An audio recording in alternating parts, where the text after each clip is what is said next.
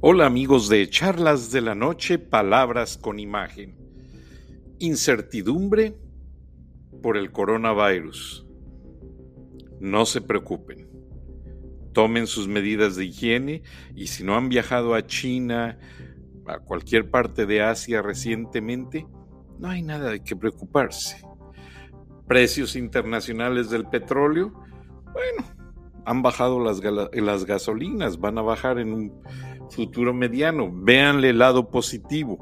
Sí va a afectar mucho a los países cuya economía depende del petróleo, como México, Venezuela y otras naciones. Pero es que la Liga Árabe, la Liga de Naciones Árabes, los Emiratos Árabes Unidos y la OPEP, ellos traen su manera de presionar al mundo y encontraron que este es el momento correcto porque es año político en los Estados Unidos, principal cliente de los combustibles, principal país con empresas petroleras y todo es parte de una derivación de efectos. No se deje impresionar. Y otra incertidumbre, las devaluaciones. Van una cosa con otra todo está paralelamente correlacionado y lo que usted debe de analizar es que no caiga o no debemos dejarnos caer en la inercia de tales situaciones. Por la simple y sencilla razón de que no vale la pena. O sea, cada país tiene su economía pues realmente muchos de ellos muy ligada a la de los Estados Unidos o a la economía petrolera. El primer país que reprochó a los Emiratos Árabes Unidos ayer que bajaron los precios del petróleo y lanzaron más petróleo al mercado fue Rusia.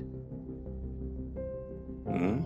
Entonces, ¿qué debemos nosotros de pensar en situaciones como tales. No debemos de caer en la etapa de la desesperación. Es lo peor que nos puede pasar. Recuerden que les he repetido muchas ocasiones lo que William Shakespeare nos decía. La ignorancia es como la oscuridad de la noche y nos hace confundir a un arbusto con un monstruo. O sea, lo primero que hay que ver es que todas estas situaciones son ocasionadas por el hombre. Todas. la única situación donde yo sí vería una preocupación real sería en aquel problema que no tuviese una solución y que no fuese generado por el hombre un choque de planetas, algo así tan inesperado, pero no, no vamos ahorita a preocuparnos por situaciones que se pueden controlar. La situación bursátil no entro en detalles, porque lamentablemente los corredores de bolsa, pues ellos manejan muy bien el mercado y ellos le advierten al cliente con las inversiones de alto riesgo, que así como se gana mucho, se puede perder en un momento determinado. Entonces, no caigamos nosotros en el aspecto de darnos por no enterados y de darnos por afectados en una situación como tal. Porque no, no hay razón de... La simple y sencilla razón con la cual todos estamos viendo que nos esperaría un problema sería solamente si la recesión se prolonga. Pero ya no nos lo dijo un especialista, Patricio, eh, de una agencia de bienes y valores en Monterrey, eh, Patricio Faz, nos dijo que esta recesión a lo máximo tomaría un año. Y fíjense qué curioso es el año en el que toma el juego político la etapa de cambio. ¿Qué provocan las efervescencias?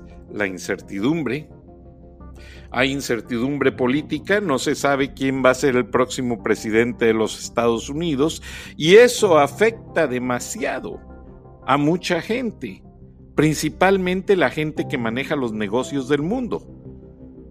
Porque si vemos toda esa reacción en cadena o de efecto dominó, nos estamos dando cuenta de que pues tanto el dólar depende en cierta manera de otras monedas, como del petróleo, como de las bolsas de valores, y la situación en el sentido de que la salud mundial, física y económica, están en una etapa de pues riesgo en cierta manera, pero ningún riesgo es para siempre. Todo tiene una etapa de efervescencia. Recuerden cuando ustedes ponen esa pastilla efervescente en el vaso, sí, se disuelve y sube y se ve turbia la agüita y después ya se ve blanca, es como una pecera. Y bien dice el dicho, a río revuelto ganancia de pescadores. Una vez que las aguas vuelven a su cauce, todo vuelve a la normalidad.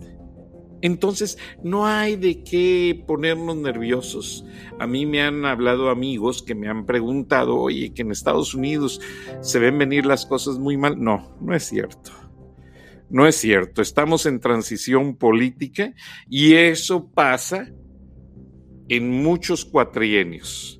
Les recuerdo en los setentas, cuando Jimmy Carter estuvo de presidente. Y miren que Jimmy Carter fue el que puso a Saddam Hussein como presidente de Irak. Él hizo todo un movimiento allá con ayuda del gobierno para poder manejar el petróleo internacional en materia de precios. Entonces, qué casualidad que al final de su gobierno hubo una escasez tremenda de gasolinas la gente se postraba horas para poder cargar cuatro o cinco galones para poder ir al trabajo al día siguiente. Ahora, gracias a Dios, no se ve eso. Más bien, se espera una baja de los precios de la gasolina en dos o tres semanas. Entonces, todo va a tener un cauce positivo si tenemos la paciencia. Ahora, mucha gente me dice, no, es que cuando Estados Unidos estornuda, a México le da neumonía. No, México sufrió una baja en su moneda porque habían mantenido durante mucho tiempo una estandarización de los controles cambiarios. Ahora, el hecho de que eh, la moneda mexicana, el peso, ante el dólar haya caído, no tiene nada que ver con el gobierno de Andrés Manuel López Obrador. Hay que ser honestos. Esta eh, devaluación obedece a los mercados internacionales del petróleo. México como exportador, pues se caen sus exportaciones, tiene que bajar los precios y ahí se ve afectado todo el mercado. Ahora, recuerden que México también importa muchos productos y paga en dólares. Entonces, lo que tenemos que hacer básicamente para que no nos arrastre esta corriente es dejar a un lado los gastos superfluos, los gastos innecesarios, abocarnos a gastar lo básico mientras las aguas vuelven a su cauce y no dejarnos intimidar por gente que no sabe. ¿Mm? Estas crisis siempre suceden y vienen a menudo principalmente en países cuyo estándar económico es regulado por muchos factores, como es el de los hidrocarburos, número uno. Número dos, el dólar norteamericano es una mercancía, como cualquier otra. Muchos negocios y los principales negocios del mundo se hacen en dólares. Entonces, el dólar, pese a que desde el gobierno de Nixon ya no lo sostiene su equivalente en oro en la Reserva Federal, sí hay mecanismos de soporte que hacen que el precio del dólar se mantenga fuerte. Increíble, pero uno de ellos es el ejército de los Estados Unidos. O sea, la estabilidad que el ejército le da a Estados Unidos y a muchos países en el mundo hace automáticamente que el dólar también se mantenga en un nivel óptimo de efecto cambiario. Me puse yo a analizar varios editoriales publicados el día de hoy en los principales diarios del mundo. El periódico Le Monde destaca que más que el coronavirus, que más que el, el, problema de los precios internacionales del petróleo, en Europa es el turismo lo que los tiene alarmados, porque se hizo tan fuerte el hecho de querer manejar o controlar el coronavirus en el aspecto de su propagación que afectó tremendamente. Ustedes ya ven las imágenes en televisión, ciudades italianas y francesas completamente vacías. Entonces, todo eso conlleva a un efecto de desconfianza. Y esa desconfianza nos afecta más en muchas ocasiones que los precios del petróleo, que el sistema cambiario. Entonces, lo que tenemos que hacer es tener confianza en las medidas que se van a tomar. El que no tiene confianza no puede lograr soluciones y tomar definiciones que le sirvan a sí mismo para poder hacer una determinación firme y cabal que le permita sacar adelante su negocio, su vida, etc. Ahora, en el proceso de la toma de decisiones hay que tener información confiable. Y eso es lo que procuramos mucho acercar a la gente nosotros como medios de comunicación. Entonces, eh, otro editorial del Wall Street Journal que pertenece a la cadena Fox News, y lo menciono, es porque un editorialista mencionó que el, mainstream media, los que se les llama los fake news, han alarmado tanto, han tratado de hacer una cama de desconfianza por el tema del coronavirus, el, el virus corona o coronavirus 19, que lo que está pasando, y lo hacen con la idea de desestabilizar la campaña del presidente Donald Trump a grado tal de que hubo una lideresa demócrata que pidió al presidente Trump que ya no hiciera esas reuniones multitudinarias de campaña, a las que asisten aproximadamente un promedio de 15 mil personas. El presidente Trump llena arenas completas, arenas y estadios de deportivos y lo ha estado haciendo en todos los lugares donde visita durante su campaña. Entonces esta senadora argumenta que ese es un riesgo para que la gente se contagie del coronavirus. Qué casualidad. No lo recomienda a los candidatos demócratas Joe Biden y Bernie Sanders, que también andan en campaña, pero que no reúnen esas cantidades de gente.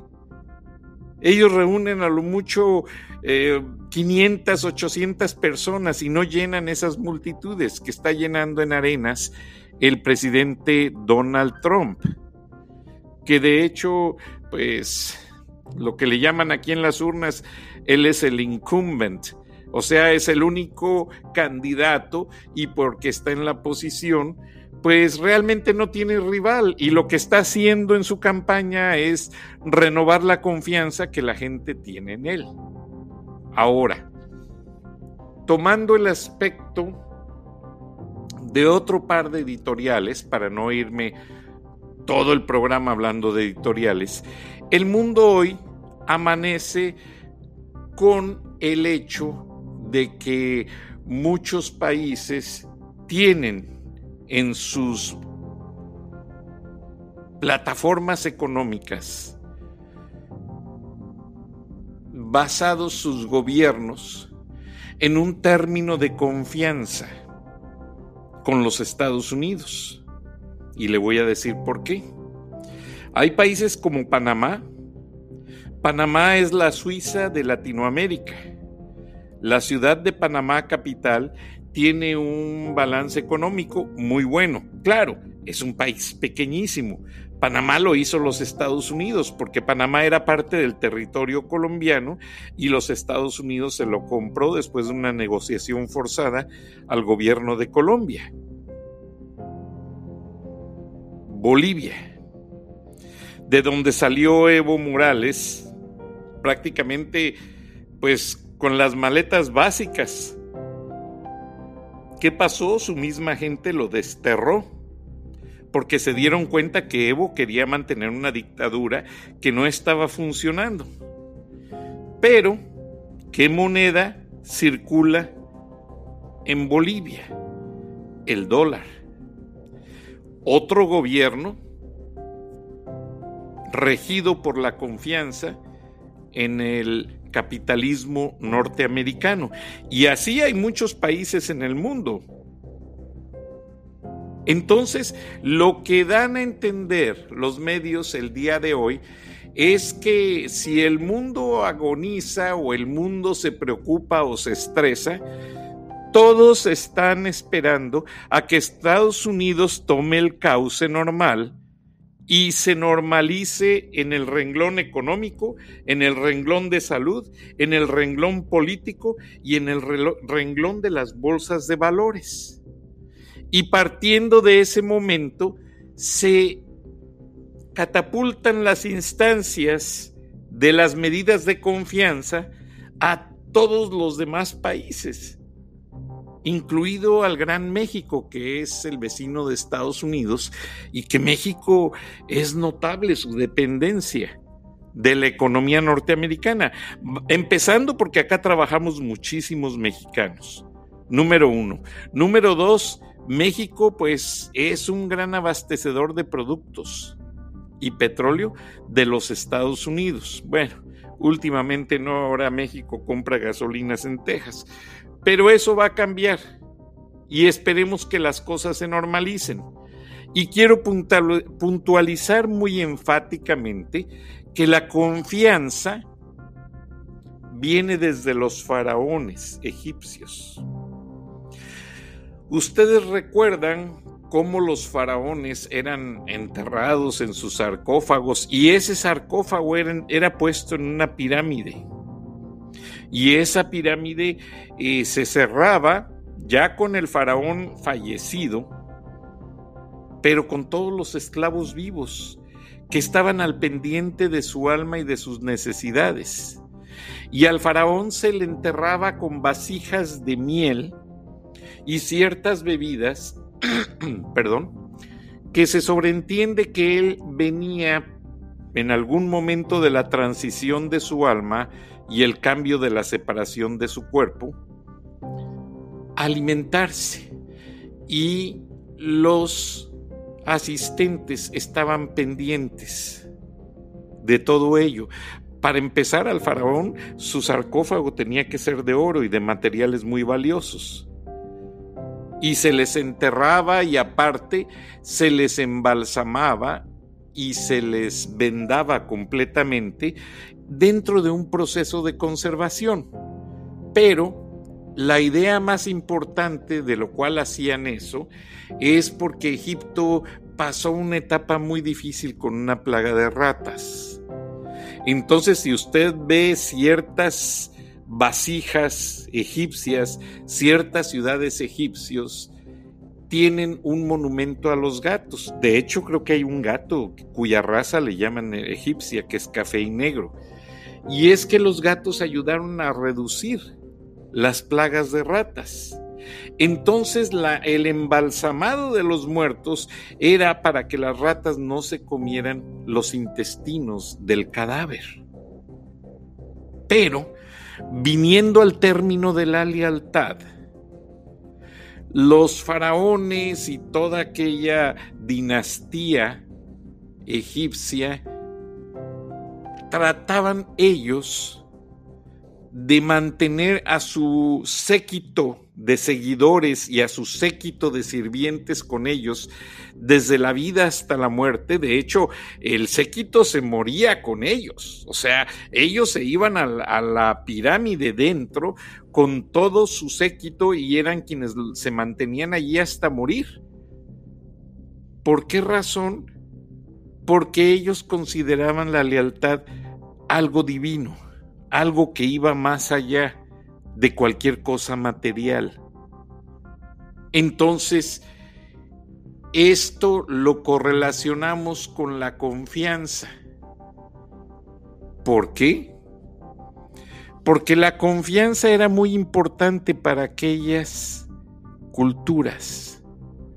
Era tan importante que cuando quisieron hacer las grandes pirámides, ellos no llevaron a toda su gente a trabajar a ellas, se trajeron al pueblo judío de esclavos y los alimentaban de ajo y de miel para que no se enfermaran y pudieran tener fuerzas suficientes para edificar y mover aquellas piedras tan enormes que todavía edifican, que todavía mantienen en pie hasta nuestros días las pirámides de Egipcio.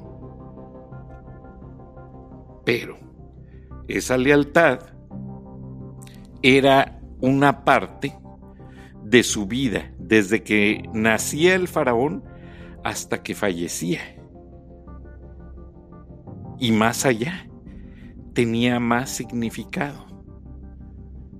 Entonces, removiendo esta lealtad que ahora la hacemos un remedo porque ya no existe una lealtad única. Dígame quién se entierra dentro de una pirámide con su jefe. Nadie. Nadie lo hacemos porque no. Ya nuestra educación nos permite entender que ese término llamado lealtad no obedece a esas costumbres. Pero el hecho de que los políticos sí la conservan es notorio. Por ejemplo, está el caso de tres senadores o legisladores que anduvieron saludando a una persona en un evento.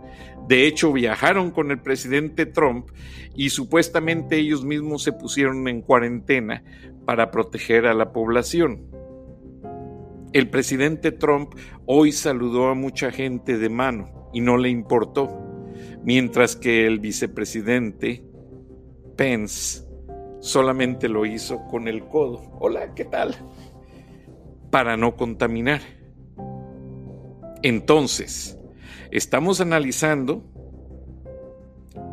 la desconfianza, que la desconfianza no se traduce más que en ignorancia, de acuerdo a la frase que les comenté de Shakespeare en un principio, un intelectual inglés, William Shakespeare, y estamos hablando la lealtad de los egipcios y muchas culturas. Entonces, esa asociación entre el ejercicio de la lealtad y lo que es la ignorancia tiende un puente muy fuerte, porque muchas veces podemos tener una lealtad, lealtad basada en ignorancia y podemos cometer graves errores. Entonces hay que tener mucho cuidado en el término de la aplicación y los límites de la lealtad. Les dije que en nuestros días ya ningún político lo sepultan dentro de una pirámide, incluso en Egipto acaba de fallecer un expresidente y ahora ya se hace muy occidentalizado el sepelio y no van todo el séquito de sirvientes a meterse en una pirámide como antes. Entonces, ¿qué ha pasado? La lealtad ha evolucionado. Igualmente que la ignorancia. Porque la ignorancia, quiéralo o no, evoluciona de acuerdo a nuestros intereses, no de acuerdo a lo que hayamos leído ayer o antier o a lo que hayamos aprendido debidamente conforme a un tema determinado. Por ejemplo, les decía que el dólar es una mercancía. Muchos países toman prestados dólares para ponerlos en las reservas de sus bancos, como México, y poder acuñar moneda. El Banco de México tiene dólares y también tiene oro y tiene plata, no sé en qué términos esté eso, pero basado en eso, respaldan la moneda. Muchos países, otros usan el dólar directamente. Entonces, esa lealtad, esa dependencia, está basada en un camino de procedimientos que se tienen que conocer muy bien para evaluar y evitar que haya un descontrol. Entonces, estamos viviendo tiempos de incertidumbre, pero la incertidumbre vive en la cabeza de los ignorantes, porque no entienden ciertas situaciones. Pero si tenemos nuestro nivel cognitivo bien balanceado, hemos estudiado lo suficiente para poder sufragar estas situaciones, no nos van a afectar. Estemos en México, estemos en China, estemos en Japón, estemos en Rusia. No nos van a afectar tales situaciones. Porque todo es de acuerdo a nuestro entendimiento justificado en nuestros estudios. Y cada país sabe aplicar sus procedimientos con gente experta, con conocedores del tema. Yo le aseguro que su corredor de bolsa hoy mismo le va a decir, oye, cambia eh, tu capital del alto riesgo a algo más conservador. Vas a ganar menos, pero no vas a perder todo tu dinero. Y es lo que está pasando en este momento. Mucha gente se soltó a vender y se depreciaron muchas acciones y eso no le gustó a los mercados y están en este momento en esa etapa de transición que va a llegar a un ajuste, a un ajuste muy definido en el momento en que todo eso deje de suceder. Ahora, aquí el problema es el coronavirus. Cuando se controle el coronavirus, va a haber más confianza para hacer y tomar medidas más enérgicas para controlar el mercado de valores, el mercado cambiario, la política y principalmente la ignorancia. Porque no aprendemos, no reconocemos, no nos enseñan ni los sistemas políticos ni nadie cuál es la esencia en verdad de un problema Muchas veces la esencia de los problemas se conoce varias generaciones después. ¿Por qué? Porque esa lealtad manejada y negociada no se da a conocer durante los tiempos presentes. Se esconde y se guarda hasta los momentos en que los que están detrás de toda la maniobra dan a conocer realmente qué fue lo que pasó. Entonces, si usted tiene la incertidumbre de este momento no es el único, les pasa a muchos. En las iglesias inspiran confianza. Los abogados te venden el miedo para cobrarte más. Los médicos igualmente. Pues ahí está el negocio. ¿Cómo lo vamos a dejar? Entonces, no se deje arrastrar por esa inercia. Trate de documentarse y sea conservador en sus acciones. ¿Cómo? No gastando mucho más que en lo básico, cuidando su higiene y sea conservadoramente positivo y aproveche esta autoinsolación en casa para resolver cosas que nunca había arreglado y verá que todo se va a resolver mucho antes de lo que usted se lo imagina. Muchas gracias, buenas noches, nos escuchamos mañana. Hasta entonces.